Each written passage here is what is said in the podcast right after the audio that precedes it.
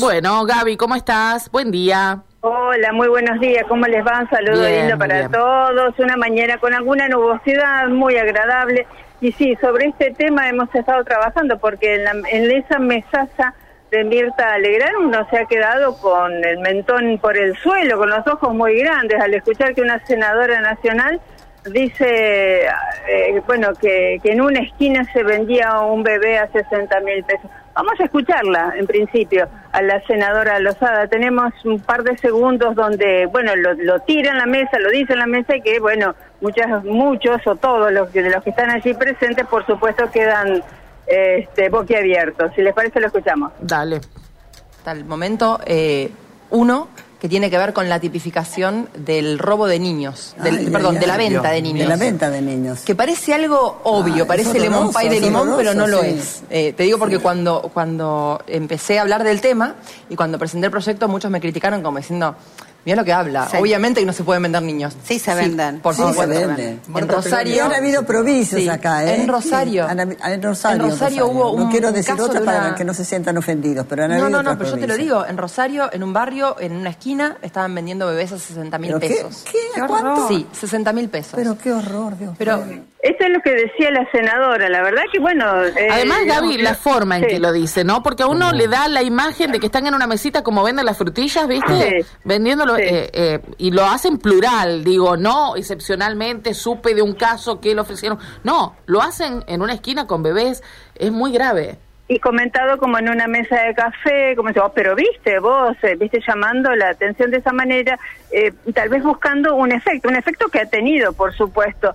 No sé si el que ella esperaba, ¿por qué? Porque inmediatamente, lo decía María Silvia, salió el, el ministro Fernández a decir, señora, usted hizo la denuncia, entonces pues, si usted tenía esa información, estaba delante de un delito y no lo denunció. Y de verdad funcionario jerarquía- público, ¿no? Porque recordemos Claro. que... eh, Pero ella en las redes después salió diciendo que había denunciado esto. Sí, explicó de un caso que no tiene que ver con una esquina, pero sí tiene que ver con un Facebook, aparentemente, porque ella le contesta al propio ministro, Claro, sí. Aníbal Fernández, con ese, con un tuit, con, eh, bueno, capturas de ese Facebook, donde aparentemente estaban ofreciendo una criatura.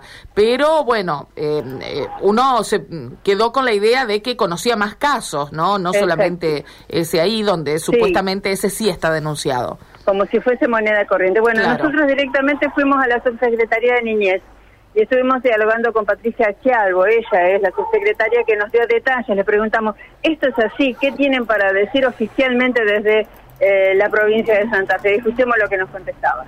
Mira, en realidad este, lo que nosotros estamos planteando es que si este, la legisladora tiene datos concretos, le estamos pidiendo que se acerque a la fiscalía con, con estos datos para justamente hacer este, que haga las denuncias concretas y poder tomar en- intervención en las situaciones, ¿no?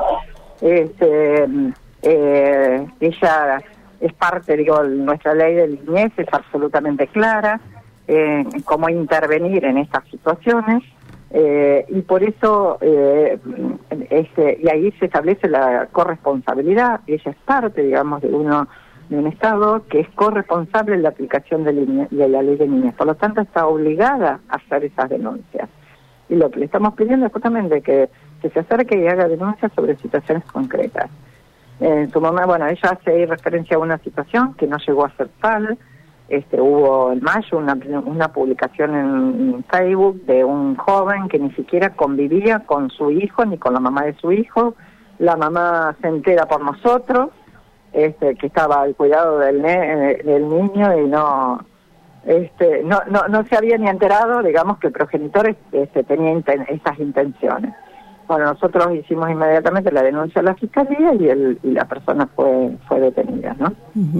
Eh, ¿Suele haber o, o reciben periódicamente algún tipo de denuncias de estas características? No, no, para nada. La verdad que, digo, desde que estamos acá, es de los delitos es que, que menos se han presentado. Te, te cuento, te puedo decir que a lo mejor dos o tres situaciones. digo, la mayor cantidad de delitos que ingresan a la Secretaría de Niñez tienen que ver con las situaciones de maltrato y abuso, ¿no?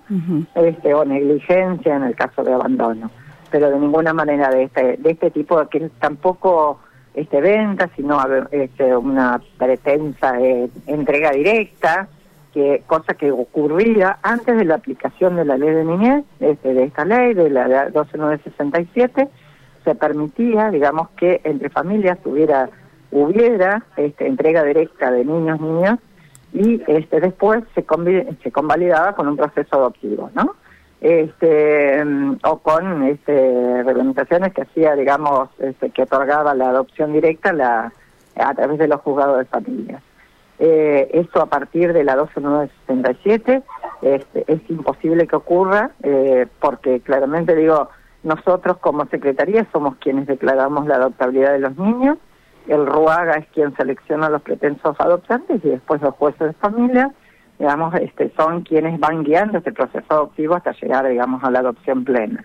De ninguna manera, este, y bueno, y si hubiera casos, como lo menciona la, la senadora, le invitamos a hacer las denuncias correspondientes de los casos concretos. Bueno, hasta allí entonces la subsecretaria de Niñez de la provincia, Patricia Quialvo, quien nos detallaba en principio cómo es el, bueno, hecha por tierra los dichos de la senadora, explica cuál fue aquel único caso que a través de Facebook una persona intentó comercializar su propio hijo eh, y bueno, y, y en último término nos explicó cómo es el procedimiento que por ley se realiza para poder, eh, bueno, llevar adelante la adopción de un, de un menor. Aunque Claro. hay que decir que el RUAGA, que es el registro único de adoptantes de la, de la provincia de Santa Fe, en distintas oportunidades hace pedidos a nivel provincial y llamados a nivel nacional para adoptar menores. Recordemos que eh, es muy bajo la cantidad de personas que se inscriben, sobre todo para adoptar eh, niños que ya están pisando los 12, 13 años, cuando ya están por ingresar a la, mm, eh, a la adolescencia, pero bueno, que en eso en ese caso siguen trabajando muy arduamente. Con lo que, bueno, eh, de- en primer término quisimos saber, esto es así, ¿no? Echaron por tierra esta- Bueno, pero hoy va a esta estar Lozada acá, va a brindar una Sí, conferencia de claro. prensa. A lo mejor ahí es la oportunidad para preguntarle a ver si tiene alguna otra Claro, información. si hay más Sí, que, que esto. Si el hecho era- se refería a este hecho que ella publica y con lo que le responde Aníbal Fernández. O hay otros casos. O hay más casos, claro, claro.